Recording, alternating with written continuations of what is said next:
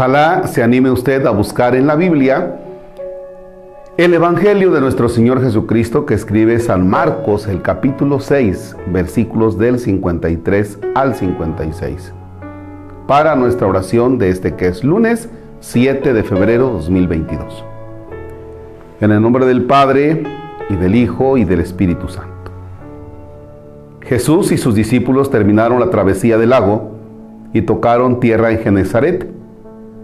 Apenas bajaron de la barca, la gente lo reconoció y de toda aquella región acudían a él, a cualquier parte donde sabían que se encontraba y les llevaban en camillas a los enfermos. A donde quiera que llegaba en los poblados, ciudades o caseríos, la gente le ponía a sus enfermos en la calle y le rogaba que por lo menos los dejara tocar la punta de su manto. Y cuantos lo tocaban quedaban curados. Palabra del Señor. Gloria a ti, Señor Jesús. Vamos aquí a jugar con dos elementos. El primer elemento, a donde quiera que llegaba, en los poblados, ciudades o caseríos, la gente le ponía a sus enfermos en la calle y le rogaba que por lo menos los dejara tocar la punta de su manto. ¿Ya? Una fe profunda en que, ¿sabes qué, Señor? Si nos dejas tocar al menos, al menos la punta del manto, nosotros vamos a ser curados. Y eso es indudable. A ver, Señor, ante esta enfermedad, yo confío mucho en ti. ¿Sí? Eso es importantísimo. Ante esta enfermedad, yo confío muchísimo en ti. De ahí vamos a partir. ¿Va? Esa es la fe que yo tengo. Ahora, ¿qué va a pasar si yo no obtengo la salud de manera inmediata o al menos en los próximos seis meses o al menos en el próximo año? Tengo que reconocer también que mi cuerpo es frágil tengo que reconocer también que posiblemente mi corazón, posiblemente mi riñón, posiblemente algún otro órgano, o ante una enfermedad, ¿ya? Hay cosas en las que mi cuerpo ya está muy deteriorado. Sí, tengo confianza en Dios, pero bueno, Señor, ¿sabes qué? Yo también sé que en esto no puedo cargarte la mano, yo no puedo dejarte todo a ti, Señor. ¿Ya? Porque entonces tendríamos una fe así nada más como que con un ganchito agarrada de, ¿sabes qué? Señor, si me compongo, creo en ti. Si no me compongo, no creo en ti. Y entonces sería una fe donde condicionamos. ¿Sí? Condiciono creer en ti. Está bajo condición y la fe no puede moverse en una condición. ¿Ya? Si tú me curas, yo creo. Si no me curas, no creo. Entonces ya, ya hay una condición. Y la fe es una adhesión incondicional a Dios. Me adhiero a Él de manera incondicional. Ahora, yo confío en que me voy a curar. Pero si no me curo, no pasa nada. Fíjense nada más, ¿eh? Fíjense nada más el nivel de fe que debemos tener. Si no me curo, Señor, no pasa nada porque yo creo en ti de todos modos. Fíjense nada más la manera en la que lo acabo de decir. Señor, yo te pido que me ayudes y que me sanes.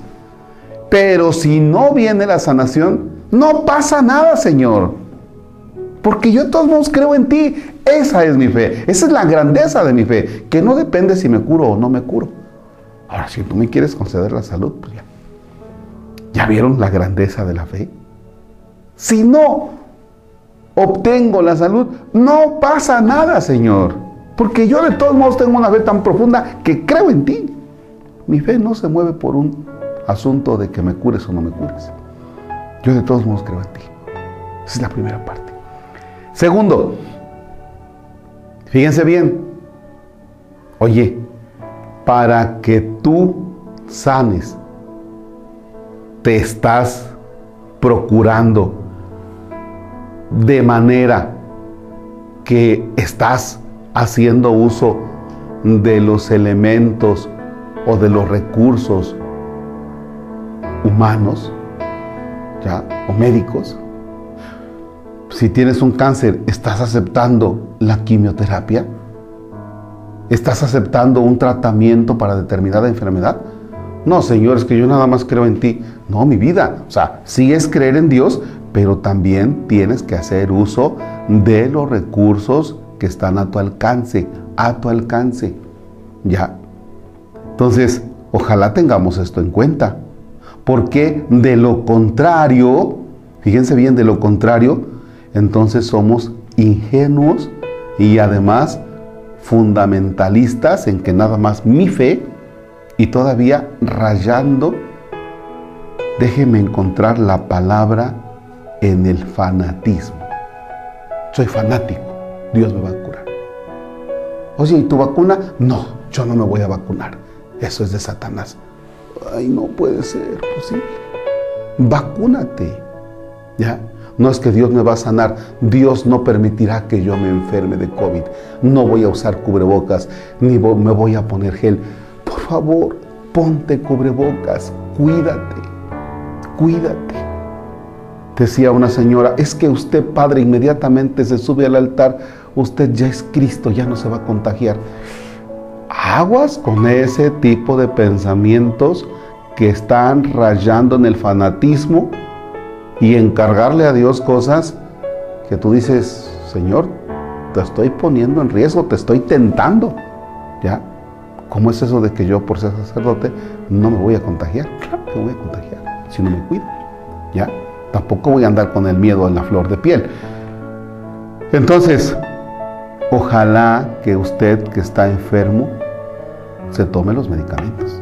No, es que yo nada más creo en Dios, Él me va a sanar. No, tómese sus medicamentos. Si no, cuando llegue con San Pedro, le va a decir, ¿y usted qué hace aquí? No, pues es que no me tomé los medicamentos. Pues órale, vámonos fuera de aquí porque por sonso, ¿para qué no se toma los medicamentos? ¿Para qué no se puso cubrebocas? ¿Para qué no usó este tipo de recursos? que ahora usted puede contar. ¿Sale? Son dos cosas. Esto a propósito del texto de los enfermos que el Señor curaba. Hoy tenemos también, gracias a Dios, recursos técnicos, recursos, no sé cómo llamarle, que son fruto del conocimiento del hombre, conocimiento que Dios le ha concedido. Padre nuestro que estás en el cielo, santificado sea tu nombre venga a nosotros tu reino. Hágase tu voluntad en la tierra como en el cielo. Danos hoy nuestro pan de cada día, perdona nuestras ofensas, como también nosotros perdonamos a los que nos ofenden. No nos dejes caer en tentación y líbranos del mal. El Señor esté con ustedes.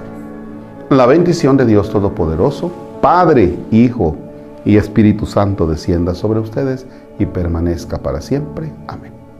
El Señor es nuestro gozo podemos estar en paz. Demos gracias a Dios. Recuerde, si hay una ayuda para la construcción de la parroquia de San Isidro Labrador en el Encinar, dígame que allá iré por ella. Gracias.